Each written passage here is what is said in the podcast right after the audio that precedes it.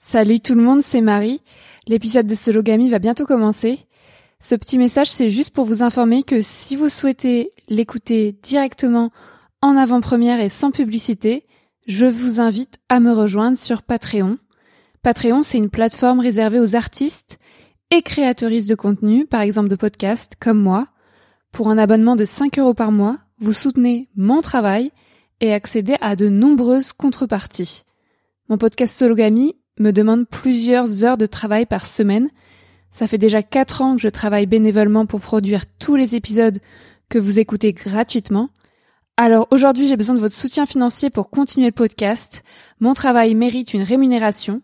Si vous en avez les moyens, rejoignez ma communauté Patreon à l'adresse suivante patreon.com slash mariealbertfr. J'ai mis le lien dans la description du podcast. Grâce à votre abonnement, vous pourrez donc écouter les prochains épisodes de Sologamy avant tout le monde et sans publicité, et suivre les coulisses de mon travail au quotidien. Merci et à bientôt sur Patreon. Ever catch yourself eating the same flavorless dinner three days in a row? Dreaming of something better? Well, HelloFresh is your guilt-free dream come true, baby. It's me, Kiki Palmer. Let's wake up those taste buds with hot, juicy pecan crusted chicken or garlic butter shrimp scampi.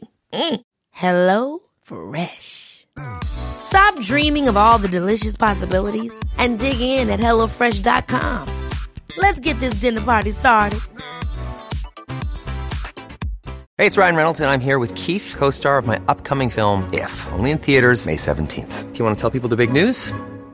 All right, I'll do it. Sign up now and you'll get unlimited for $15 a month in six months of Paramount Plus Essential Plan on us. Mintmobile.com slash switch. Upfront payment of $45 equivalent to $15 per month. Unlimited over 40 gigabytes per month. Face lower speeds. Videos at 480p. Active Mint customers by 531.24 get six months of Paramount Plus Essential Plan. Auto renews after six months. Offer ends May 31st, 2024. Separate Paramount Plus registration required. Terms and conditions apply if rated PG. Ryan Reynolds here from Mint Mobile. With the price of just about everything going up during inflation, we thought we'd bring our prices down. So to help us, we brought in a reverse auctioneer, which is apparently a thing. Mint Mobile unlimited premium wireless. Ready to get 30, 30, bit to get 30, bit to get 20, 20, 20, bit to get 20, 20, bit to get 15, 15, 15, 15 just 15 bucks a month. So, Give it a try at mintmobile.com slash switch. $45 upfront for three months plus taxes and fees. Promo rate for new customers for limited time. Unlimited more than 40 gigabytes per month. Slows. Full terms at mintmobile.com. Bonjour à tous et bienvenue dans Sologamy, le podcast des célibataires qui n'ont besoin de personne. Je vous présente un nouvel épisode sur le thème de l'hétérosexualité. Je m'appelle Marie-Albert, j'ai 29 ans et en ce moment je suis sur mon Survivor Tour, mon tour de France à pied contre les violences sexistes et sexuelles, puisque je suis aventurière, journaliste et autrice féministe. Aujourd'hui, euh, en septembre 2023, euh, je vous enregistre un épisode dans les Pyrénées-Orientales et vous avez de la chance car ce soir, je suis dans une cabane. C'est ma première nuit dans une cabane de tout l'été. Ça fait deux mois et demi que je marche sur le GR10, le sentier de grande randonnée qui traverse les Pyrénées de la côte atlantique. Je suis partie de Hendaye le 1er juillet 2023 et je vais arriver à Banyuls-sur-Mer à la fin du mois de septembre 2023 côté Méditerranée. Donc euh, j'ai déjà euh, 800 ou 900 900 km dans les pattes euh, cet été et mon tour de France à pied contre les violences sexistes et sexuelles, je l'ai commencé à Dunkerque en juillet 2020. Donc ça remonte, ça fait trois ans et je suis presque à 4000 km parcourus depuis Dunkerque. Donc je fais le tour de France par les côtes et les frontières et chaque été, je marche trois ou quatre mois pour euh, poursuivre ce tour de France. Donc en 2023, l'objectif c'était les Pyrénées. Tout l'été dans mon podcast Sologamy, je vous ai fait vivre mon Survivor Tour dans les Pyrénées. Je vous ai proposé des épisodes. Le premier, c'était Je survis aux hommes randonneurs. Le deuxième, c'était euh, Je survis euh, aux règles, euh, au pipi et au caca en rando. Le troisième, c'était Je survis à la peur du bivouac sauvage. Et le quatrième, c'était Je survis à la solitude et à la lenteur. Donc cet épisode, c'est le cinquième de cette série spéciale Survivor Tour 2023. Je survis à l'hétérosexualité. D'abord, j'aimerais me définir comme d'habitude pour que vous sachiez d'où je vous parle. Je me définis comme une femme cisgenre, euh, pansexuelle, célibataire, euh, française, blanche, jeune, mince, valide et athée. Euh, voilà. Donc, euh, Dans cet épisode, je vais déconstruire l'hétérosexualité et je vais revenir sur mon rapport aux hommes dans un contexte amoureux, sexuel, hétérosexuel, sur le Survivor Tour précisément, donc sur mon Tour de France à pied et comment j'essaye euh, de me débarrasser de ces gars et de me euh, libérer euh, de ce carcan, de ce régime politique qui est l'hétérosexualité, pour me sentir plus libre, plus autonome et plus sereine. Euh, donc le Survivor Tour, je vous l'ai dit, c'est un tour de France à pied. Euh, le but aussi, c'est de marcher seul et célibataire, euh, de dire que je n'ai pas besoin de protecteur. Quand je dis que c'est un tour de France à pied contre les violences sexistes et sexuelles, c'est pour dire que je me réapproprie l'espace public en tant que femme seule qui marche et qui dort toute seule sous ma tente, euh, dans la forêt, dans la montagne. Et c'est aussi euh, un prétexte pour euh, parler de violences sexistes et sexuelles, pour dénoncer les potentielles violences que je pourrais subir sur mon tour de France à pied, et pour me défendre le cas échéant, puisque je pratique l'autodéfense féministe. J'en ai déjà beaucoup parlé dans mes podcasts. Donc je suis, bah, depuis que j'ai commencé le, le, Tour de France à pied en, en juillet 2020, je suis célibataire. Euh, j'ai toujours été célibataire depuis et je pense que je n'aurais même pas, je me serais jamais lancée sur ce projet de Tour de France à pied si je n'étais pas euh, célibataire en fait. Euh, je n'ai pas besoin de protecteur. Euh, je croise beaucoup de couples hétérosexuels en, en randonnée et j'ai souvent l'impression qu'en fait le fait que la femme est avec un homme, eh bien ça va susciter beaucoup moins de défiance de la part des inconnus, des gens que ces couples rencontrent, puisque la femme est protégée par son homme, même si les gens le disent pas à haute voix, c'est ce que je perçois puisqu'on ne remet pas forcément en question une femme qui marche en couple hétéro, alors que moi, je suis toujours renvoyée au fait que je marche, que je suis une femme, que je suis seule, que c'est dangereux, que j'ai pas peur, et absolument toutes les personnes que je rencontre me, 90% des gens que je rencontre me renvoient euh, leur propre peur liée au fait d'être une femme seule dans l'espace public. Euh, là, je suis dans la cabane d'Allemagne, qui veut dire euh, grande aile en catalan. C'est dans les Pyrénées-Orientales, donc je me rapproche de la Méditerranée.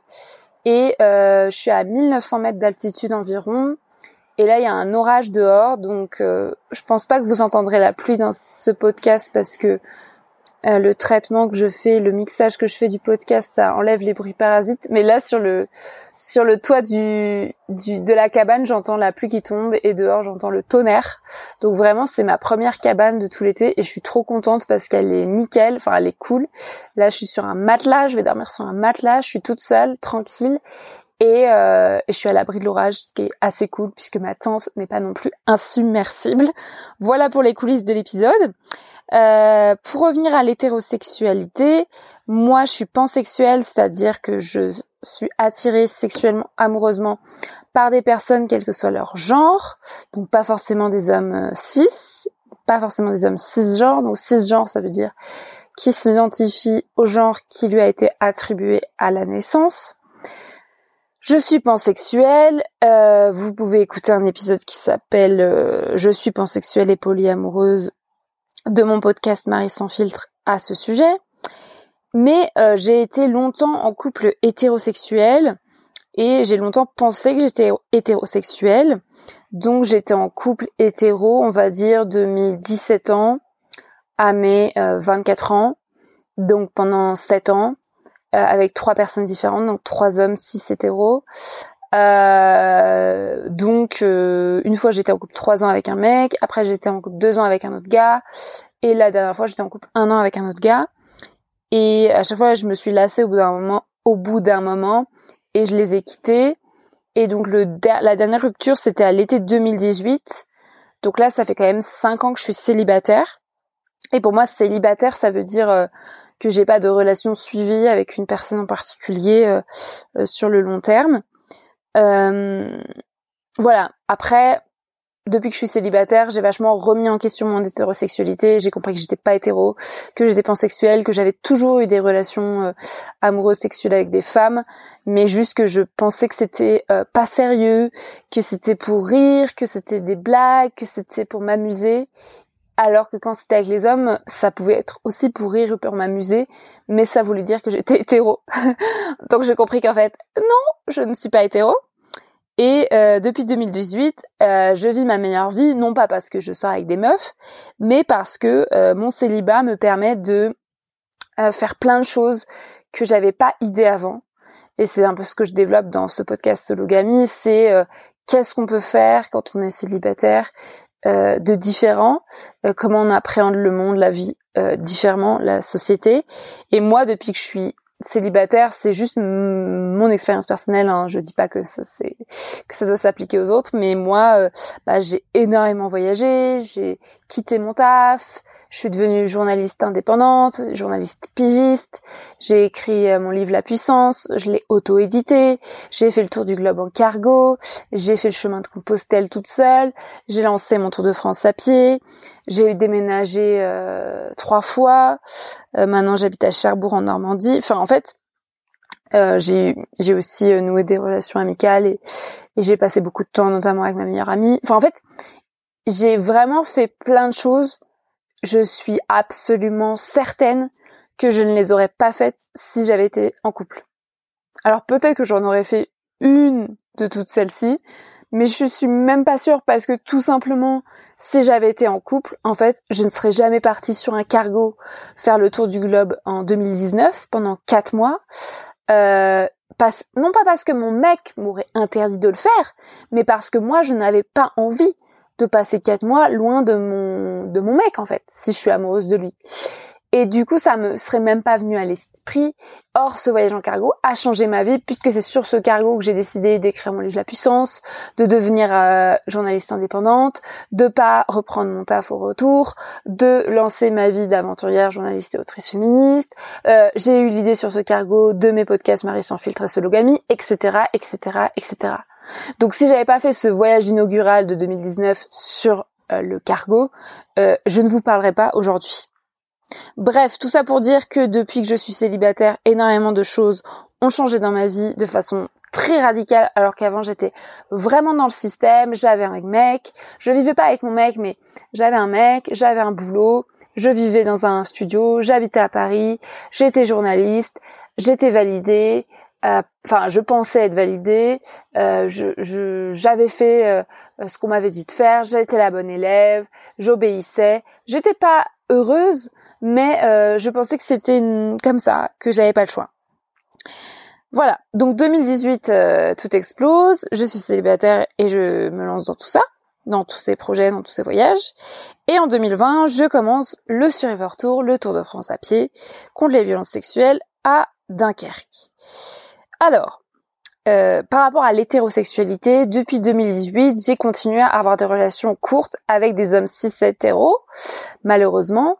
Et euh, comme vous le savez peut-être, puisque j'en ai parlé en long en large dans plein d'épisodes de podcast, je euh, traverse des périodes de dépendance affective quand je relationne avec ces personnes, avec ces mecs cis cis hétéros. Et je souffre énormément de cette dépendance affective. Euh, donc c'est pas depuis 2018, je ne suis pas constamment sereine et heureuse puisque malheureusement j'ai de temps en temps des relations avec ces personnes. Donc sur mon Survivor Tour, puisqu'on est là pour parler de ça précisément, euh, en 2020, j'ai pas eu de relation. Euh, donc j'ai marché trois mois de Dunkerque dans le nord à Lannion en Bretagne. Donc je suis passée par la côte nord, côte d'Opale, baie Normandie, euh, et j'ai commencé la Bretagne jusqu'à Lannion, qui est dans le nord de la Bretagne, dans les Côtes d'Armor. Donc j'ai fait genre 1500 km, j'ai marché pendant trois mois. Euh, c'était du, c'était juillet, août, septembre 2020. Euh, c'était le Covid. Bon après on était déconfinés et je n'ai pas eu de relation euh, hétéro avec personne. Après, tout simplement, il n'y a pas grand monde sur ces sentiers-là, puisque c'est pas des sentiers très connus. J'ai rencontré plein de monde, mais rien ne s'est passé. Et il se trouve aussi que j'avais été pas mal traumatisée par euh, des relations que j'avais entretenues avec des gars sur des applis de rencontres, que j'avais rencontrés via des applications de rencontres comme OkCupid, début 2020. Donc début 2020, je faisais tout un, je, faisais tout un travail avec ma psy pour euh, essayer de soigner ma dépendance affective et du coup j'essayais d'entretenir des relations cool et simples avec des mecs cis et euh, rencontrés via via OkCupid et donc j'avais plein de relations enfin j'avais deux trois relations comme ça en parallèle que j'entretenais à distance et je voyais les gars de temps en temps et on baisait tout et c'était trop de la merde parce que même si je me sentais pas particulièrement dépendante d'eux, j'arrivais à, rester sereine. Bon, en fait, ils me traitaient mal, comme absolument 99% euh, des gars. Et bon, je vais arrêter d'être euh, trop misandre. 90% des gars traitent les meufs et euh, des gars cis traitent les meufs. Et du coup, bah, je me satisfaisais de leur miette de pain mais en fait, je m'en satisfaisais pas parce que c'était quand même de la merde. Là-dessus est arrivé le premier confinement. Je suis allée vivre chez mes parents. J'ai euh, arrêté de parler à ces gars. Quand on s'est déconfiné, euh, il y en a un qui a essayé de me revoir, mais il m'a mis euh, un ou deux lapins. Donc vraiment, ça m'a, ça m'a, ça, ça a été la goutte d'eau qui a fait déborder le vase. Et je me suis dit mais en fait la flemme d'avoir des relations de merde avec des gars qui me traitent mal quoi.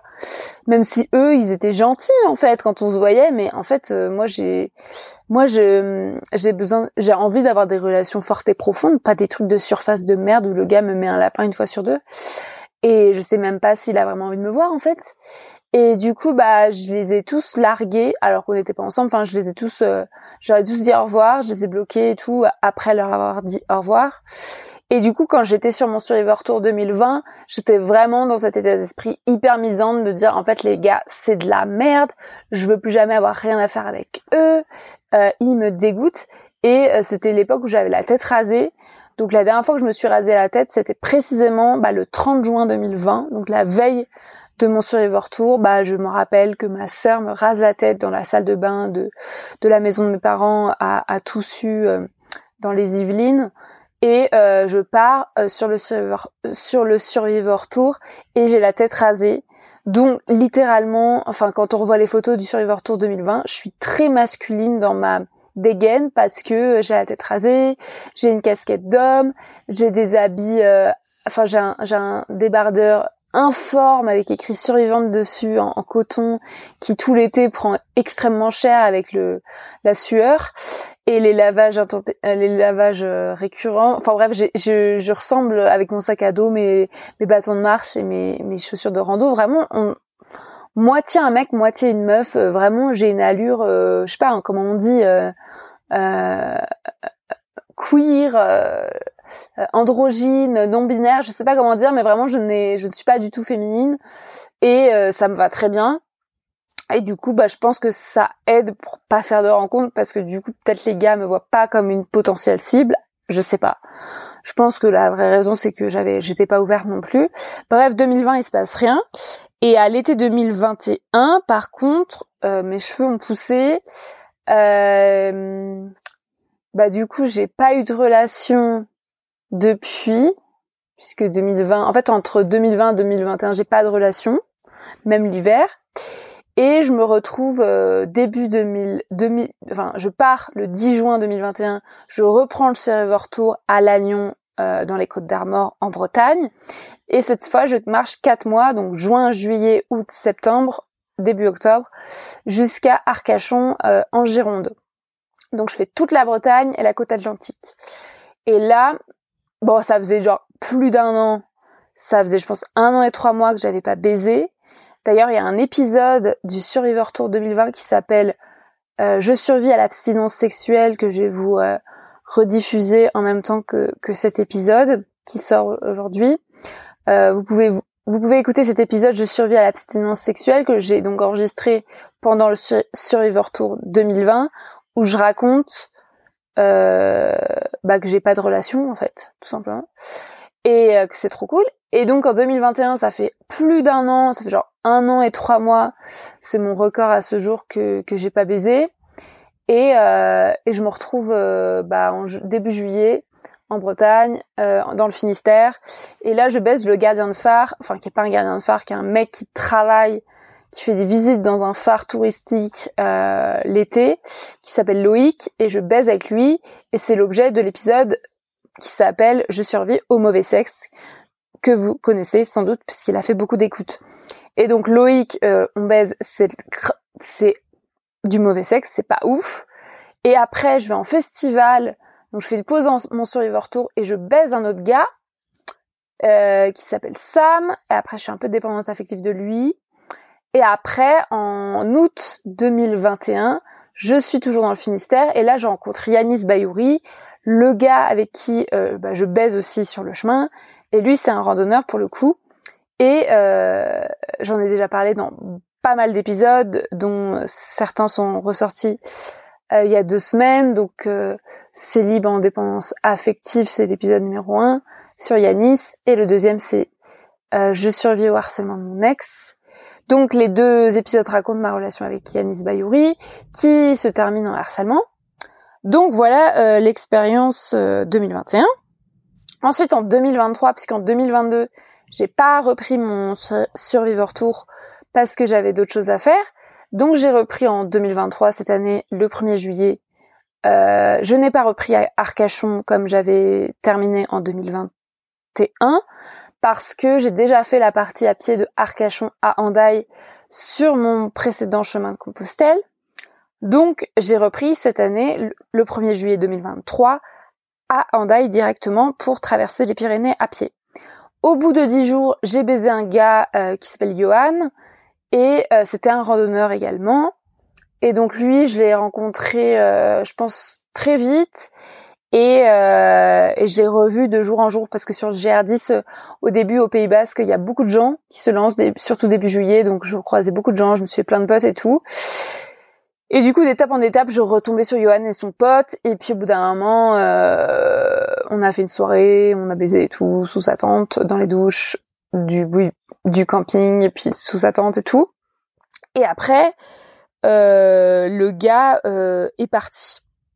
Ah oui, je voulais vous dire, euh, je viens de voir, noter sur le programme de l'épisode, par rapport à la tête rasée, on y revient parce que donc 2020 j'ai la tête rasée, 2021 ça repousse et 2023 ben maintenant j'ai les cheveux longs, donc je suis identifiée comme une femme, n'est-ce pas? Mais pour si la, question de la tête rasée vous intéresse, moi j'ai eu la tête rasée. Je parle pas des cheveux courts, hein, je parle vraiment de la tête rasée de 2018 à 2020, même si bon, ça repousse, on recoupe, ça repousse, on recoupe. J'avais pas tout le temps la boule à zéro.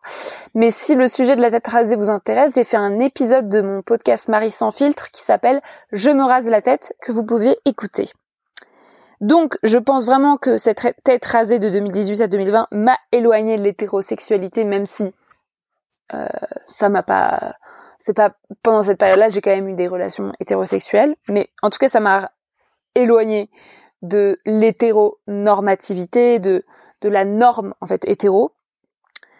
Euh, donc cette année en 2023, ce qui a été différent avec Johan par exemple, si on prend le cas Yanis euh, Bayouri en 2021 et le cas Johan cet été, on pourrait dire que c'est un peu similaire les histoires, c'est-à-dire je rencontre un, beau randonneur, voilà, euh, on baise et euh, et après je suis dépendante affective de lui parce que la baise était bien et qu'on s'entend bien et que le gars veut me revoir, etc. Et en fait, ce qui ça a été vraiment hyper différent cette année.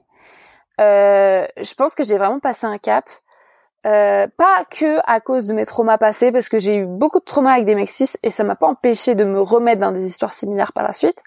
Mais là, je pense que j'ai passé un cap parce que bon, déjà Johan, je l'ai pas baisé le premier soir et ça, je sais que ça m'aide de pas baiser le premier soir un gars. Euh, je sais pas comment expliquer, mais le fait est que quand je baisse pas un gars le premier soir, je suis moins dépendante affective quand j'apprends à le connaître. Donc Johan, bon, je l'ai appris à le connaître, j'ai vu euh, je l'ai vu peut-être trois fois avant de le baiser, mais euh, ça m'a suffi parce qu'en trois fois, en fait, j'ai eu le temps de le connaître. Je lui ai parlé, euh, j'ai passé des heures, des heures, des heures à marcher avec lui, avec son pote, avant de le baiser. Et je me suis vraiment rendu compte qu'on n'était pas compatibles, que le gars était pas féministe, que le gars tenait des propos homophobes, euh, euh, raciste, sexiste, voilà, euh, avec son pote et tout et devant moi. Et euh, et que voilà qu'il y avait il y avait enfin que voilà on était on avait j'avais rien à foutre avec ce gars. Donc ça m'a vraiment euh, je pense aidé. Alors que si on prend le cas en 2021 je me retrouve avec lui sous la tente et je ne le connais pas. C'est-à-dire j'ai passé deux deux enfin j'ai passé peut-être quelques heures avec lui mais je le connais de ce jour-là et euh, ce qui m'a donné à voir, c'est que la partie séduction, donc forcément, il donne à voir que que ce qui est positif chez lui. Et le problème avec Yanis, c'est qu'il y avait énormément de choses euh, qui étaient de points noirs dans sa personnalité que j'ai pas pu voir ce premier soir-là. Sauf que quand je scelle une sorte de relation avec un gars en baisant et que la baise est bien, bah en fait je je me mets dans une sorte de, de, de relation avec lui et j'ai et j'ai l'impression qu'il faut la continuer parce que c'était trop bien. Et donc euh, ce premier soir avec euh, Yanis, je lui dis je t'aime, il me dit je t'aime, enfin c'est hyper intense tout de suite alors qu'on ne se connaît pas. Et avec Johan, c'était intense aussi, on se parlait aussi, je lui ai aussi dit je t'aime, euh, peut-être une fois il me l'a il m'a dit je t'aime aussi, enfin bref, c'était intense aussi, mais je savais que j'avais pas envie de le revoir c'est un c'est vraiment et j'ai pas envie de le revoir c'est pas parce que c'est un homme euh, que je suis misandre et tout. C'est juste parce que je sais que le gars le lendemain il repart avec son pote sur le GR et que moi je suis en pause au camping. Et donc je ne le reverrai jamais parce qu'il marche plus vite que moi. Et qu'en plus il va quitter le GR dans quelques jours parce qu'il est juste venu faire euh, deux semaines. Et donc je sais que je vais jamais le revoir qu'il habite dans il habite dans une autre partie de la France. Moi j'habite à Cherbourg en Normandie que le gars, euh, on n'a aucun point commun, euh, qu'il est pas féministe, qu'il a rien à m'apporter. Donc, euh, bah, moi, je prends ce qu'il y a de bon à prendre dans la baise et c'est tout. Et donc après, le lendemain et les jours d'après, je me sens un peu nostalgique. Enfin, j'ai pas oublié Johan tout de suite. J'ai pensé à lui, genre hyper longtemps, genre pendant un mois, je pense, je pensais beaucoup à lui. Je refaisais mille fois dans ma tête la nuit qu'on avait passé ensemble, alors que moi j'ai une mémoire de, j'ai une mémoire de merde, donc euh, vraiment j'avais oublié 90% de ce qui s'est passé, mais du coup je me remettais les mêmes moments en boucle dans ma tête et euh, et j'étais euh, vraiment super à fond. Euh, sur les souvenirs. Mais en fait, c'était pas de la dépendance affective en mode euh, j'ai, je me sens mal, je me sens stressée, j'ai envie qu'ils m'écrivent, euh, je vais regarder toutes les deux secondes s'il m'a envoyé un SMS, ma vie dépend de lui, etc. Pas du tout parce que quand quand Johan est parti le matin, je lui ai dit ne m'écris pas en fait, tu vois. Je lui ai dit ne m'écris pas. Bon après Yanis il avait pas respecté, la plupart des gars ils, ils respectent pas ce que je leur dis. Mais dans ma tête c'était clair que c'était fini.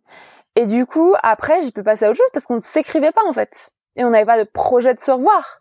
Et même si après, il Johan, il m'a écrit et il m'a dit un truc du style... Euh, enfin, ça, ça m'a grave saoulé. En gros, le gars, euh, il était pas féministe, mais il était super curieux de mon féminisme. Et ça, c'est une autre tranche de gars que je supporte pas. C'est qu'ils font genre, ils sont intéressés, mais il faut tout leur apprendre. Sauf que moi, en fait, je suis pas payée pour faire l'apprentissage des gars. Et s'ils veulent apprendre le féminisme, en fait, il existe plein de podcasts, plein de livres, plein de contenus sur les réseaux qui sont déjà là, qui, sont à leur portée. Le gars, il est en CDI, il est, euh, il gagne très bien sa vie, il peut très bien payer tout ça. Et euh, moi, je suis, je vais pas gratuitement lui apprendre la vie. Donc je lui dis, en fait, si tu veux que je te donne des leçons de féminisme, parce que j'avais me poser des questions, c'est 100 euros de l'heure. Moi, je fais pas des, des, des, des, leçons gratuites, surtout que moi, je vais me donner énormément dans cette explication. Je vais, je vais mettre mes tripes, je vais mettre mon histoire personnelle, mes traumas sur la table, mon expertise qui m'a fallu des années pour développer. Et le gars, en, face, il va retenir 1% de ce que je lui ai dit, voire il va euh, se faire sa propre opinion et ne, être encore plus misogyne qu'avant. Donc c'est mort, tu vois. Et du coup, euh, Yohan, il ah, mais je vais acheter ton livre, La puissance, ça a l'air trop bien.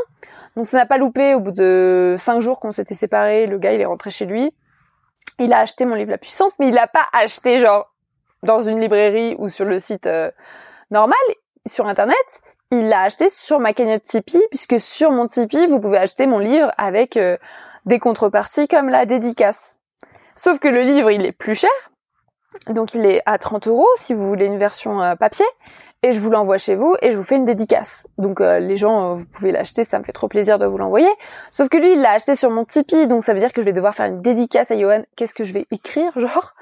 Et en plus, il m'a laissé un message au moment de payer en mode appelle-moi quand t'as fini le GR, et il m'a laissé son numéro. Alors que je lui avais clairement dit, que je voulais pas le revoir et que je voulais pas qu'il m'écrive. Donc là, il, il enfreignait les deux règles parce qu'il m'écrivait, même si c'était l'excuse qu'il achète mon livre, qu'il m'avait dit qu'il allait l'acheter. Et en plus, il me donne un ordre, appelle-moi quand t'as fini le GR. Enfin, en fait, euh, qui es-tu pour me donner un ordre? Non, enfin, non, en fait. du coup, je lui ai répondu un truc gentil en mode n'attends pas mon appel et euh, et je ne vais pas euh, l'appeler. Mais du coup, ça m'a un peu, euh, ça aurait pu genre me bouleverser en mode ah il m'a donné son numéro, peut-être qu'il faut que je le rappelle. Et en fait non, dans ma tête ça m'a juste saoulé et euh, ça m'a aidé à passer à autre chose même. Après aujourd'hui des fois je repense à lui et c'était cool cette nuit-là, mais je suis plus en train d'idéaliser le truc comme au début. J'y repense pas tous les jours et et je me sens pas dépendante de lui quoi. Enfin vraiment. Et même quand je me refais la nuit, dans ma tête, c'était pas si ouf que ça. c'était très cool, mais le sexe en soi était pas incroyable, tu vois. C'était plutôt la connexion qu'on avait qui était cool et que moi j'arrive à créer avec pas mal de gars, tout simplement parce que je communique et que j'adore euh, le toucher. Donc euh, je pourrais toucher n'importe qui en fait. Je pense que ça me ferait, ça me ferait plaisir. Et euh, du coup, par rapport à la dépendance affective et à à l'hétérosexualité, cette année, j'ai vraiment passé un cap. Et je pense que c'est grâce à mes expériences passées. Si vous avez écouté mes épisodes sur la dépendance affective dans Sologamy, vous savez de quoi je parle. Et euh, ma psy, puisque j'ai des psys depuis longtemps et qu'on travaille notamment sur la dépendance affective. Et euh, moi, j'ai déconstruit en fait tout ce qui est de l'ordre de la définition en mode je suis dépendante affective, je suis comme ci, je suis comme ça, parce que en fait, je m'étais tellement approprié le concept que je pensais que toute ma vie, je ressentirais ça dans toutes les relations et que ça me définissait. Et en fait, en 2022, à l'été 2022, j'ai pas marché, mais j'ai fait plein d'autres trucs. Et notamment, j'ai changé mon rapport à la douleur, puisque je souffrais euh, d'une vestibulodynie, d'une douleur chronique à la vulve. J'en ai aussi parlé dans mes podcasts. Et euh, j'ai découvert comment me débarrasser de cette douleur chronique. Si ça vous intéresse, c'est un épisode de Marie sans filtre, mon podcast qui s'appelle euh, Géradique ma vestibulodynie qui en parle. Ça peut s'appliquer à toutes les douleurs chroniques, donc si vous avez des douleurs chroniques et que vous n'arrivez pas à vous en sortir, je vous conseille d'écouter cet épisode de Marie sans filtre. Et en gros, ça m'a permis de comprendre que à chaque fois que je me définissais comme ça, genre j'ai une vestibulodynie, j'aurai toute ma vie une vestibulodynie, toute ma vie j'aurai mal à la chatte, je suis condamnée, mais en fait ça ça ça, me condamnait en fait effectivement à souffrir.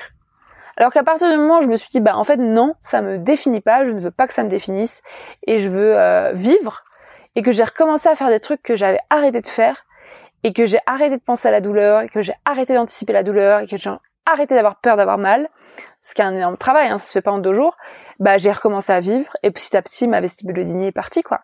Et bah la dépendance affective, je pense que c'est pareil, c'est des exercices permanents de se dire non, ça ne me définit pas, non, je ne vais pas être dépendante affective, non, ça va pas m'arriver à chaque fois, faut que j'arrête d'avoir peur de ça, je l'ai déjà vécu, c'est pas la mort, et, euh, et je peux m'en débarrasser.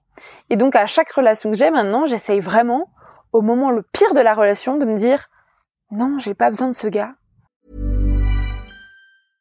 Hiring for your small business? If you're not looking for professionals on LinkedIn, you're looking in the wrong place. That's like looking for your car keys in a fish tank.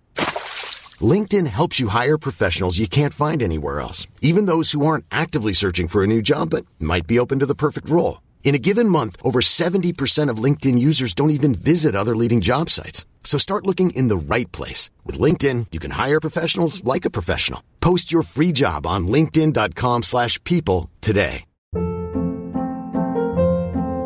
Hold up. What was that? Boring. No flavor. That was as bad as those leftovers you ate all week. Kiki Palmer here, and it's time to say hello to something fresh and guilt-free. Hello Fresh. Jazz up dinner with pecan-crusted chicken or garlic butter shrimp scampi. Now that's music to my mouth. Hello Fresh. Let's get this dinner party started. Discover all the delicious possibilities at hellofresh.com. Euh, non. Euh, ma vie ne dépend pas de lui, de sa validation. Euh, est-ce que il me plaît vraiment ou est-ce que c'est juste que j'ai besoin, envie d'être aimé et validé? Est-ce que c'est juste de la dépendance ou est-ce que c'est vraiment euh, de l'intérêt que j'ai pour lui? Euh, et du coup, ça, ça m'a fait ce déclic-là au mois de juin. Et je ferai un épisode de sologamie très bientôt sur le sujet très précis, j'éradique ma dépendance affective, parce que comme ça je vous raconterai précisément ce qui s'est passé au mois de juin. Mais pour la faire courte, j'étais à Cherbourg, je suis allée en boîte le soir de la Pride, puisqu'on a fait notre première marche des fiertés à Cherbourg le 2 juin 2023. Et après je suis allée en boîte de nuit, j'ai pécho un gars, et en fait, euh, qui s'appelle Simon, et en fait, on a continué à se voir après et je me suis sentie dépendante affective comme d'habitude. Sauf que un, midi, je suis allée chez ma psy et quand je suis sortie chez ma psy, même si on s'était rien dit de décisif, à chaque fois que j'avais une montée de dépendance, donc de stress en l'intérieur de moi, en pensant à lui parce qu'il devait venir chez moi le soir même ou le lendemain, je sais plus, je me disais, j'ai pas besoin de lui, j'ai pas besoin de lui, je suis en sécurité, je suis en sécurité, j'ai pas besoin de sa validation, j'ai pas besoin de sa validation, j'ai pas besoin de son amour. J'allais très bien avant qu'il arrive. Je suis en sécurité, je suis en sécurité. Et ça peut te sembler des, phrases toutes bêtes, mais en fait, je me suis tellement répété ça qu'à chaque fois que j'avais une montée d'angoisse, je pensais ça et ça me calmait. Et le pire, c'est que le lendemain, quand le gars est venu chez moi, je me suis rendu compte que je l'aimais pas. Pas au sens euh, être amoureuse, hein. enfin, je veux dire, on se connaissait depuis trois jours, mais que j'avais pas envie d'être avec lui en fait. Je l'aimais pas, il m'attirait pas, euh, j'avais pas envie de poursuivre. Parce qu'en fait, dès que je, je, venais de retirer le, vernis de la dépendance affective, je venais de me débarrasser un peu de ça. Et si je regardais derrière ce rideau de la dépendance affective, je me rendais compte que le gars, bah en fait, il m'intéressait pas. Et ça, ça c'était un déclencheur de ouf. Et euh, là, Johan, le gars que j'ai baisé en juillet, euh, peut-être qu'il me plaisait plus physiquement, euh, mais comme il me plaisait pas mentalement, ça a été pareil, quoi. Je me suis juste dit, bah non, en fait, Enfin, en fait, j'ai vraiment l'impression d'avoir retrouvé mon, mon, libre arbitre. Et comme dans une amitié, je pourrais me dire, bah tiens, cette personne que je viens de rencontrer, j'aime bien passer du temps avec elle, ou non, finalement, je me suis rendu compte qu'on n'était pas compatible. Bah, je garde une distance critique par rapport aux gens que je rencontre dans la vie tous les jours. Je suis pas directement euh, à fond, quoi. Et ça peut être intense, mais on peut aussi prendre de la distance et réfléchir à est-ce qu'on est vraiment compatible en amitié ou autre. Et là, en, relation hétéro, je me suis rendu compte que ça pouvait marcher pareil, qu'en fait, je n'étais pas condamnée à dépendance affective, que je pouvais vraiment prendre euh, du recul et me demander si cette personne m'apporte vraiment quelque chose et me convient vraiment. Et euh, ça, je le sais assez rapidement, ou en tout cas, si j'ai envie de poursuivre, je poursuis, et il y a toujours le moyen d'arrêter une relation au bout de du temps qu'on veut, en fait. Bon bref, je raconterai tout ça dans un épisode spécifique de sologamie, comment j'éradique ma dépendance affective très bientôt. Mais pour revenir euh, à l'hétérosexualité et au Survivor Tour, euh, euh, je vous rappelle juste que l'hétérosexualité est un régime politique, est un est un système qui nous entoure. On connaît tous des personnes qui sont en couple hétéro et que cette hétérosexualité tue. Hein, voilà, tous les jours, elle tue ou en tout cas elle blesse puisque l'hétérosexualité, ça laisse le ça fait prétexte à toutes sortes de violences sexistes sexuelles. La plupart des violences sexistes sexuelles sont commises dans le cadre d'un couple ou d'une famille hétéro, avec les violences sur les enfants, les violences dans le couple, le viol, les féminicides. Enfin voilà, je vais pas vous refaire la liste. Le harcèlement, euh, même quand on quitte euh, un conjoint euh, qui n'est a priori pas pas violent euh, quand on était avec lui, bah en fait il peut devenir violent après la rupture du fait qu'il ne veut pas qu'on le quitte, donc euh, donc euh, crime de enfin voilà violence, harcèlement, voilà possessivité, voilà tout ça c'est c'est là je vous parle pas d'un sujet léger en mode est-ce que je suis attirée par les hommes, est-ce que je suis attirée par les femmes, je vous parle vraiment d'un très grave euh, système, euh, au même titre que le, capitalisme, le, la suprématie blanche, sont des systèmes qui euh, sont au fondement de notre société occidentale. L'hétérosexualité, le patriarcat, c'est pareil en fait. Et quand on se met en couple hétéro, on peut pas dire que c'est juste parce qu'on est amoureuse de quelqu'un et que c'est notre juste notre libre arbitre et que comme on est amoureux, tout va bien se passer. Euh, comme on est amoureuse, tout va bien se passer. En fait, on se s'insère dans un système qui est violent intrinsèquement. Surtout si on se place du point de vue d'un couple hétéro, monogame, exclusif, qui va se marier, qui va vivre ensemble, qui va faire des enfants. Voilà, c'est le nid de. Quand je parle des violences, c'est pas seulement des violences physiques, ou sexuelles. Ça peut être aussi des violences psychologiques, des violences économiques, euh, des inégalités structurelles, euh, des, des, des, différences de salaire, etc. Dans la charge mentale, euh, voilà, les, les, tâches domestiques qui sont pas également réparties. Tout ça, c'est des, c'est des violences en fait. Et euh, moi, j'ai fait un épisode de Sologamy qui s'appelle euh, Célibat politique que vous avez peut-être écouté, où je développe tous ces concepts autour du fait que être célibataire, c'est s'extraire, euh, du moins momentanément, de ce régime politique qu'est l'hétérosexualité et de ses violences. Et moi, aujourd'hui, si je me définis comme misandre, misandre, ça veut dire que je déteste les hommes. Euh, en tant que groupe social. Je déteste pas les hommes individuellement, puisque comme vous pouvez le voir, j'ai des relations euh, amoureuses ou sexuelles avec eux. Mais en, tant que groupe social, que qu'oppresseur, je les hais. Et c'est juste une réaction à leurs propres violences qui sont souvent perpétrées dans ce cadre euh, du couple hétérosexuel. Donc pour moi, une des solutions possibles, c'est notamment bah, l'abstinence sexuelle. Je vous avais dit qu'il y a un épisode de, de Marie sans fil que je vais rediffuser dans Sologamie à ce sujet qui s'appelle je survis à l'abstinence sexuelle que j'avais justement enregistré sur le Survivor Tour 2020. Et euh, aujourd'hui, je peux me définir comme abstinence sexuelle. Je vous conseille à ce sujet le très bon livre de de d'Emmanuelle Richard, qui est une autrice qui a écrit euh, Les corps abstinents, où elle, parle de sa propre expérience de l'abstinence. Et euh, elle a interrogé plein d'autres personnes abstinentes euh, en France à ce sujet. Oh je viens de rencontrer Florentin ou Florentine. Punaise, énorme. Assez énorme. Oh, en fait, je suis dans une cabane et j'ai, je fais un aparté hein, parce que là, je viens de voir une souris. Je suis dans une cabane. Ah, elle rentre par là sais pas par où elle est rentrée, euh, ou peut-être qu'elle était déjà dans la cabane. En fait, je suis dans une euh, cabane et j'ai lu le livre d'or de la cabane. Il faut savoir que dans toutes les cabanes, il y a des rongeurs. Hein. Et euh, c'est des cabanes qui en fait qui sont dans les Pyrénées ou en altitude où on peut s'abriter, mais il y a euh, voilà, il y a pas d'électricité, il y a pas d'eau, il y a pas de toilette, il y a pas de cuisine. C'est vraiment très rustique. Et il y a souvent une cheminée, un poêle à bois, une table, des, des vieux matelas pourris, etc. Oh putain Oh my god Non mais là, elle vient, elle s'approche de moi. Genre vraiment. Ah mais je pense qu'il y a une famille de souris en fait. Donc là, elle est en train de marcher sur les lits superposés. Et donc je lis euh, le, le, livre d'or et je vois euh, euh, que souvent les gens parlent des rongeurs qui ont bouffé leur bouffe ou qui ont essayé de bouffer leur bouffe. et donc les gens commencent à l'appeler Florentin moi, je sais pas le genre du rongeur et je pense qu'il y en a plusieurs, donc euh, Florentin, Florentine. Et on sait pas vraiment quel rongeur c'est. Ça a l'air d'être des sortes de mulots ou de souris, mais je m'y connais pas trop bien. Et donc, ce qu'il conseillait, c'est de leur laisser une offrande, sinon ils attaquent la bouffe. Et donc là, j'aurais laissé euh, du fromage, des croûtes de fromage et du pain de seigle euh, au pied de la cheminée. Et j'espère que Florentin et Florentine vont manger ça plutôt que ma bouffe. Après, ma bouffe, je l'ai vraiment rangé euh, dans mon sac euh, à dos. Euh, mon sac à dos, je l'ai accroché en hauteur et tout, donc vraiment c'est impossible que les souris attaquent ma bouffe. Mais bon, je me dis peut-être que j'ai oublié quelque chose quelque part. Mais là, de ce que je comprends, elles vont même, elles vont même, enfin, courir à côté de mon lit. En fait, ça c'est un peu un flippant parce que il y a plein de gens qui ont des phobies des souris et tout, ou des rats.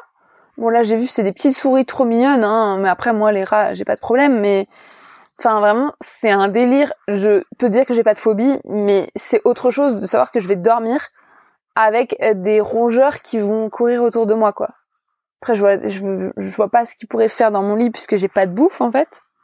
Ah putain c'est ouf c'est ouf ce qui vient de se passer. Mais à mon avis, ils font un peu le tour du propriétaire. Ils sortent la nuit, et là, ils viennent d'arriver, je viens de les voir et ils font le tour du propriétaire pour voir ce que j'ai laissé où, où est ma bouffe et tout. Après, moi, je vais mettre des boules caisses et puis ça va être terminé. Mais là, j'entends rien. Après, c'est aussi parce que je parle. Bref, je sais même plus où j'en étais. Oh là là, l'abstinence sexuelle. Ah oui. Emmanuel Richard qui a écrit Les corps abstinents où elle interroge plein de personnes abstinentes. Donc, qui ne font pas peu ou peu l'amour. Qui pas ou peu de relations sexuelles. Et moi, j'aimerais bien inviter Emmanuel Richard dans Sologamy pour parler de ça, de l'abstinence sexuelle.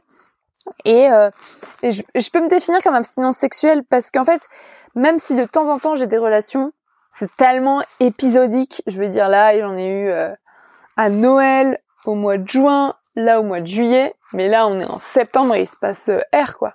Ah, un autre Florentin, Florentine. Non mais en fait c'est un truc de fou. Moi je pensais que les souris ça marchait sur le sol, mais en fait elles montent. Ah mais elles sont dans le toit évidemment. En fait elles grimpent au mur, mais vous allez vous foutre de ma gueule, mais je ne savais pas que les rongeurs pouvaient grimper au mur en fait. Là je les vois euh, grimper au mur parce qu'en fait j'ai ma lampe frontale. Il fait nuit, hein, il est genre euh, 21h, mais mais là, en fait, avec ma lampe frontale, je les vois grimper au, mur et j'entends des bruits dans le... Ah, punaise Putain, c'est énorme. Ah, mais il y a vraiment plein de souris. C'est peut-être une seule, hein, mais je sais pas. Bref, je me définis comme abstinence sexuelle parce que euh, j'estime que j'ai pas très très peu de de relations sexuelles. Et ça, c'est très cool.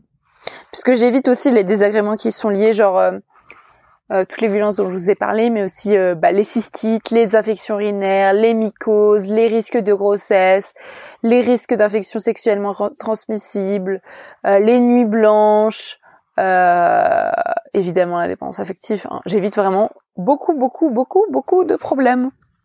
Pour revenir à la rando, donc je vois beaucoup de personnes en couple hétéro. J'ai pas vu euh, de personnes en couple homo qui m'ont dit qu'elles étaient en couple homo en tout cas. Et euh, c'est hyper cool, vraiment très cool de marcher sans homme en fait. Euh, moi, je marche seule. Et ça, bon, j'en parle dans, dans le dernier épisode de ma de Sologamy qui s'appelle Je survis à la solitude et à la lenteur. Mais là récemment, j'ai marché avec des meufs et c'était tellement stylé, euh, trop stylé. J'ai écrit d'ailleurs un papier pour Mademoiselle, le site internet qui s'appelle euh, Marcher entre meufs dans la montagne, un bonheur inégalé, un plaisir inégalé. J'hésite encore sur le titre. Mais au moment où vous écouterez cet épisode de podcast, l'article devrait déjà être sorti. Et je raconte ça, comment ces derniers temps j'ai marché en dehors de l'hétérosexualité, encore une fois, avec des meufs sur le dans les Pyrénées. Et c'était tellement stylé genre notamment j'ai rencontré euh, deux euh, randonneuses britanniques anglaises qui s'appellent Safia et Ingrid. Et j'ai fait une étape avec elles c'était une étape hyper dangereuse puisqu'il y avait des grosses bourrasques de vent énormément de vent et on était en altitude, on devait monter un col à 2400 mètres d'altitude, je pense. Et j'avais pas très peu dormi, dormi cette nuit-là parce que j'avais pris euh, le vent euh, dans ma tente et que j'avais dû me rapatrier en urgence euh, au refuge au milieu de la nuit. Donc j'avais très peu dormi. Et elle, le lendemain, on a marché ensemble dans le vent. Il y avait tellement de vent que vraiment le vent nous faisait tomber. Moi, je suis tombée. Et il y avait du vide en fait. Donc c'était hyper dangereux, on était sur les cailloux, enfin c'était un délire. Et à un moment, elle marchait vite et euh, je leur dis euh, écoutez les meufs, euh, partez devant mais vous vous marchez trop vite pour moi et elles me disent non mais c'est mort, on reste ensemble en fait et on ralentit pour toi. Ça vous semble peut-être normal, mais moi je suis pas du tout habituée hein. sur le GR10, les gens ils marchent à leur vitesse, on se connaît pas et tout. Et elles, elles ont dit mais non mais c'est dangereux, on reste toutes les trois, ça nous rassure toutes les trois et tout. Bien sûr qu'on va t'attendre et tout. Et puis euh, elles m'ont entendu, on a fait euh, toutes l'étape ensemble, enfin en tout cas la partie la plus dangereuse. Et après le vent s'est calmé, on est descendu dans la vallée et j'ai trouvé ça tellement stylé. Alors que vraiment on ne parlait pas. on a passé genre juste quatre heures à essayer de survivre. Et à un moment c'était Ingrid qui était plus à la peine derrière parce qu'on faisait la descente et tout. Et ben on l'a attendu. Enfin vous allez me dire c'est normal, mais moi je suis j'ai des mecs, ça les aurait fait trop chier, quoi. J'aurais dit, euh, partez devant, euh, j'y arrive pas, je suis plus lente que vous, ils seraient partis devant, mais 100%. Ou alors s'ils étaient restés, ils auraient fait leur preux chevalier, genre on t'attend, on te secourt, ou je ne sais quoi.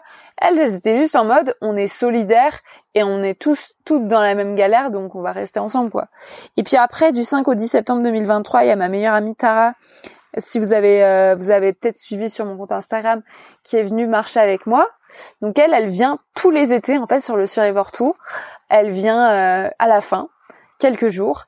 Et moi en fait j'ai un problème, c'est que euh, j'ai très peur d'être chiante et j'ai très peur de trouver les gens chiants. Même ma meilleure amie en fait. C'est pour ça que je voyage seule, que je vis seule, que je fais tout seul, que je travaille seule. c'est que je suis introvertie et j'ai beaucoup de mal à supporter les gens 24 heures sur 24 quoi. Et surtout, j'ai l'impression que les gens vont me trouver insupportable au bout d'un moment. J'ai construit ce mythe dans ma tête.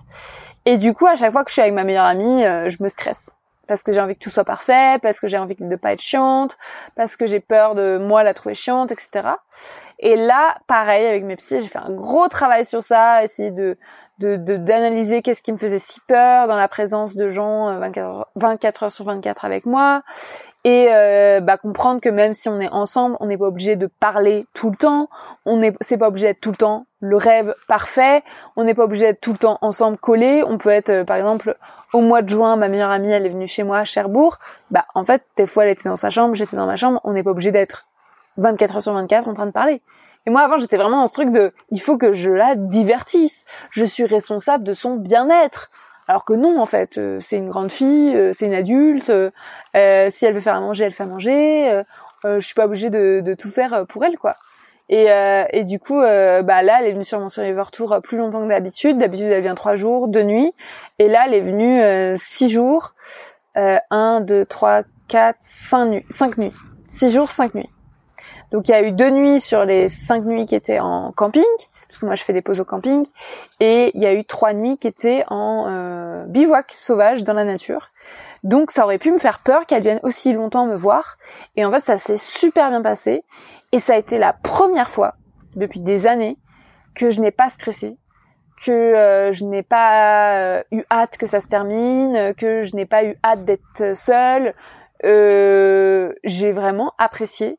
Et au-delà de ça, ça s'est hyper bien passé parce que on s'est éclaté. Enfin ça c'est c'est du bonus parce que ça aurait pu juste être neutre ou bien, mais là c'était juste génialissime parce qu'on a eu un temps magnifique. C'était une partie euh, fin Ariège, début Pyrénées-Orientales du GR10 qui était magnifique. Il y avait des lacs partout, des rivières, des étangs exceptionnels. On a bivouaqué tous les soirs au bord de lac. On s'est baigné dans les lacs, dans les rivières. Euh, pas dans les rivières, dans les étangs. Euh, on a on a mangé au refuge, on a fait des petites étapes parce que je lui avais préparé des petites étapes, euh, voilà au cas où. Euh, enfin voilà, je connaissais pas son niveau en montagne, donc on a fait en moyenne 10 km par jour. Enfin c'était trop bien. Et en plus on s'est vachement marré. Tara elle a l'habitude de venir sur le Survivor Tour, donc elle est déjà équipée, elle est déjà habituée, elle est super résistante, elle dort, elle dort. Enfin voilà, enfin je pourrais prendre personne d'autre sur le Survivor Tour euh, pour, enfin, ça pourrait pas se passer aussi bien avec quelqu'un d'autre parce que vraiment, euh, on est hyper compatible et ça se passe. Euh, vraiment, elle est hyper forte, quoi. Je veux dire, faut quand même, faut quand même le faire, quoi. D'arriver dans les Pyrénées, tu connais pas, de te taper 1000 mètres de dénivelé positif dans la gueule le premier jour, dormir sous ta tente, il fait froid la nuit, on sait, il fait 5 degrés la nuit, et repartir le lendemain en ayant une semoule, une pauvre semoule aux légumes lyophilisée dans le ventre, faut, faut le faire, quoi. Elle, elle le fait, quoi. Et, euh, ouais, c'est hyper bien passé. Donc marcher entre meufs, c'est le, le, rêve quoi. On a marché ensemble de Mérins-Léval euh, euh, en Ariège à la Cabanas dans les Pyrénées-Orientales. Et avec ces personnes-là, euh, ce que je ressens, bah, c'est de la sororité, c'est de l'autonomie, c'est de la puissance, c'est c'est tout ça. Et puis on se marre quoi, on rit. Et je pensais pas spécialement être une meuf drôle je pensais pas qu'on pouvait rire autant avec ma meilleure amie. Et là, je me suis dit, mais en fait, euh, parce que si, on est hyper drôle et qu'on, et que, voilà, on fait des blagues misantes, quoi, c'est tout. Mais ça change pas grand chose. Putain, mais il y a une famille de souris, mais c'est, mais c'est un truc de fou. Et franchement, si je, si j'ai pas peur cette nuit, c'est, c'est miraculeux, hein, parce que la peur des souris, c'est quand même un truc bien ancré. Mais vous savez si elles peuvent genre euh, bouffer mon bonnet ou des trucs comme ça? Je pense pas. Les souris, ça bouffe les, les vêtements? Bon, ce que je vais faire, c'est que je vais ranger les vêtements. Voilà, je vais ranger les vêtements. Bah. De ce que j'ai lu dans le livre d'or, elle me bouffe que la bouffe. Hein. Elle bouffe pas euh, les, les, câbles ou les, vêtements. Hein.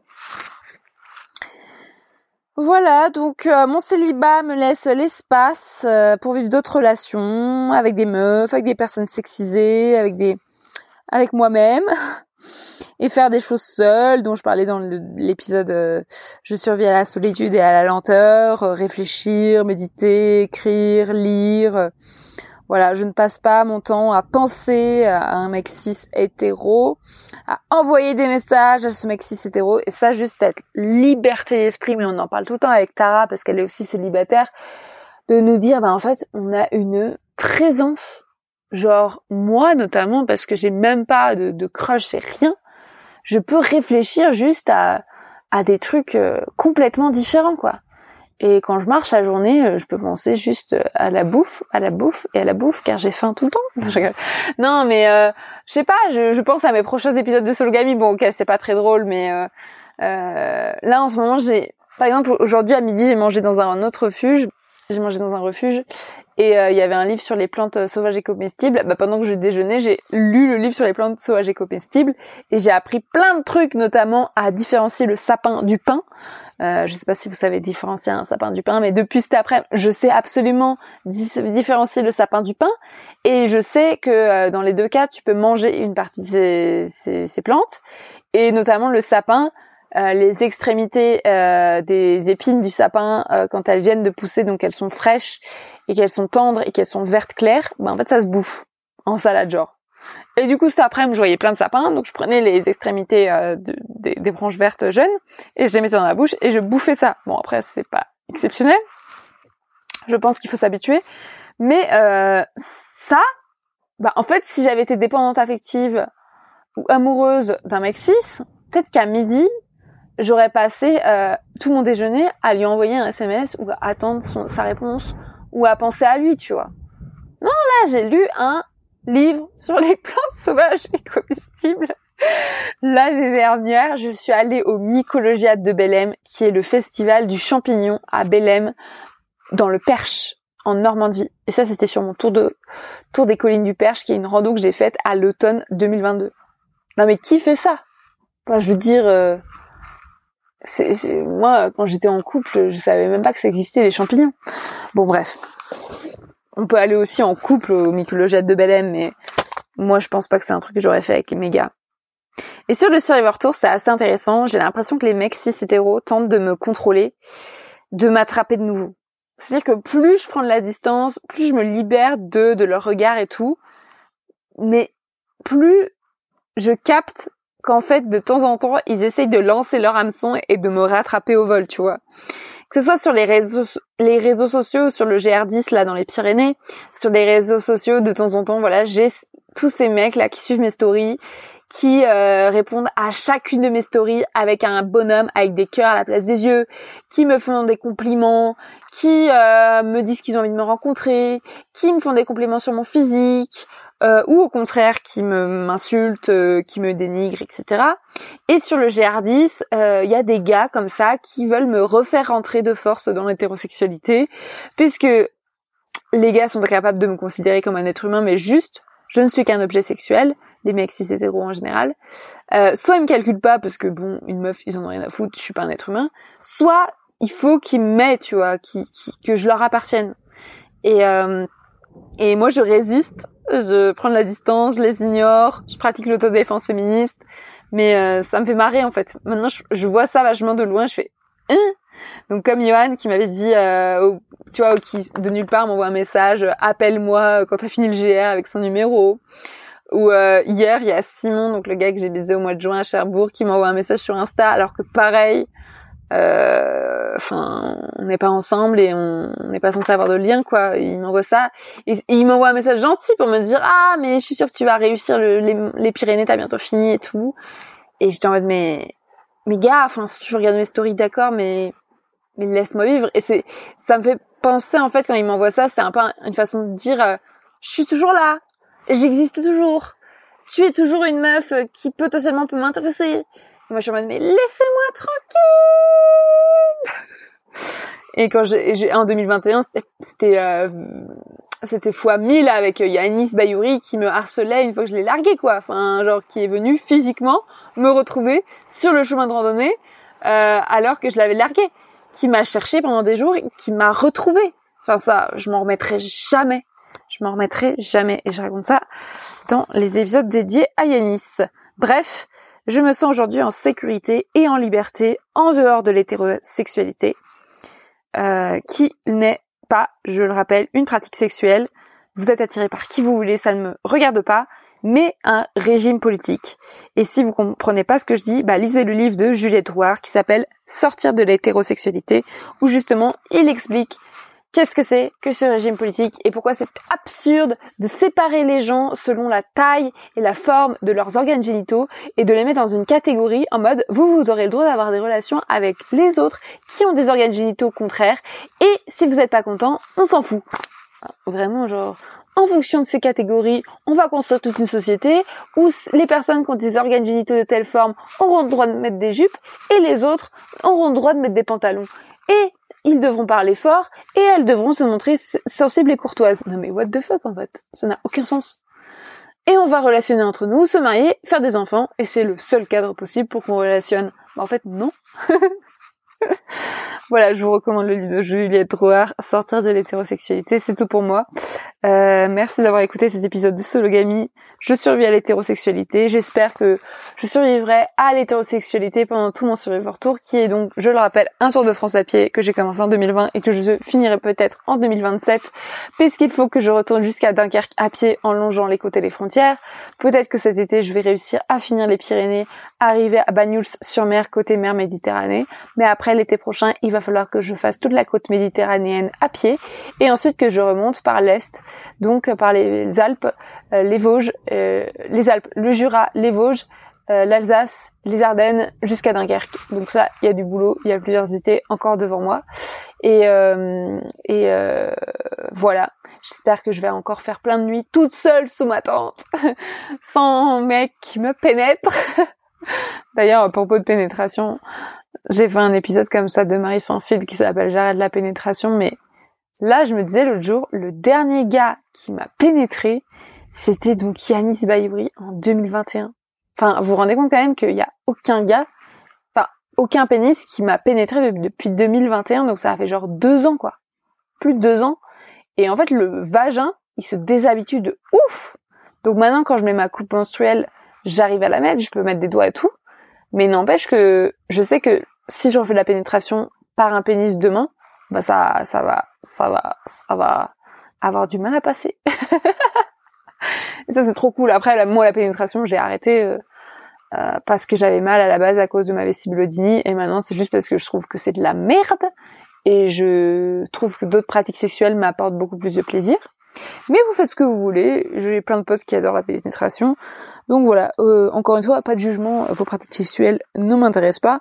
Ou en tout cas, euh, je ne les condamne pas, en aucun cas. Mais, euh, mais j'étais ravie de parler d'hétérosexualité comme régime politique dans cet épisode, de parler de célibat politique. J'espère que sur Survivor Tour, voilà, je resterai célibataire jusqu'à la fin du Survivor Tour. Ou en tout cas, je resterai indépendante. Et puis, euh, je suis ravie d'avoir euh, enregistré cet épisode pour vous dans la cabane de la Lumanie, à, à côté de mon tête, dans les Pyrénées-Orientales. Et je ne sais pas si je vais arrêter, arriver à dormir cette nuit, vu qu'il y a des rongeurs everywhere. Mais bon, on a le droit de partager l'espace. Et puis euh, ça m'a fait marrer de vous les présenter Florentin et Florentine. Et puis maintenant je vais aller sur Insta puisque il y a du réseau et que je dois faire mes stories. Putain il est 21h. À quelle heure je vais dormir? Je vais encore pas avoir le temps de lire. ça ça me fait bien chier. Ça fait genre 4 jours que j'ai pas lu. J'ai lu énormément quand j'étais avec Tara parce qu'on arrivait super tôt aux étapes donc j'avais grave le temps de lire. Mais là euh, je passe mon temps à travailler à faire mes stories et je ne lis pas. Sniff Sniff, sniff. Voilà, si vous aimez Sologamy, partagez cet épisode avec vos proches, commentez-le sur les réseaux, sur votre application de podcast. Soutenez le podcast financièrement sur Tipeee ou sur Patreon. Écrivez-moi pour me donner votre avis sur cet épisode, sur comment vous vous survivez à l'hétérosexualité si c'est le cas. Euh, comment vous aménagez euh, votre vie euh, dans ce monde violent. Et puis, je vous embrasse. bisous, bisous. Et puis, j'espère que cet orage va se terminer d'ici demain matin. voilà, je repartirai marcher. Bisous. Ever catch yourself eating the same flavorless dinner three days in a row? Dreaming of something better? Well, HelloFresh is your guilt-free dream come true, baby. It's me, Gigi Palmer. Let's wake up those taste buds with hot, juicy pecan-crusted chicken or garlic butter shrimp scampi. Mm. Hello Fresh. Stop dreaming of all the delicious possibilities and dig in at HelloFresh.com. Let's get this dinner party started. Even when we're on a budget, we still deserve nice things. Quince is a place to scoop up stunning high-end goods for 50 to 80% less than similar brands. They have buttery soft cashmere sweaters starting at $50, luxurious Italian leather bags, and so much more. Plus, Quince only works with factories that use safe, ethical, and responsible manufacturing. Get the high-end goods you'll love without the high price tag with Quince. Go to quince.com slash style for free shipping and 365-day returns. How would you like to look five years younger? In a clinical study, people that had volume added with Juvederm Voluma XC in the cheeks perceived themselves as looking five years younger at six months after treatment. Look younger, feel like you. Add volume for lift and contour in the cheeks with Juvederm Voluma XC. Reverse signs of aging by adding volume to smooth laugh lines with Juvederm Volure XC. For important safety information and to find a licensed specialist, visit juvederm.com. That's J U V E D E R M.com. Not for people with severe allergic reactions, allergies to lidocaine, or the proteins used in Juvederm. Common side effects include injection site redness, swelling, pain, tenderness, firmness, lumps, bumps, bruising, discoloration, or itching. There's a risk of unintentional injection into a blood vessel, which can cause vision abnormalities, blindness, stroke, temporary scabs, or scarring. Talk to a licensed specialist to find out if it's right for you.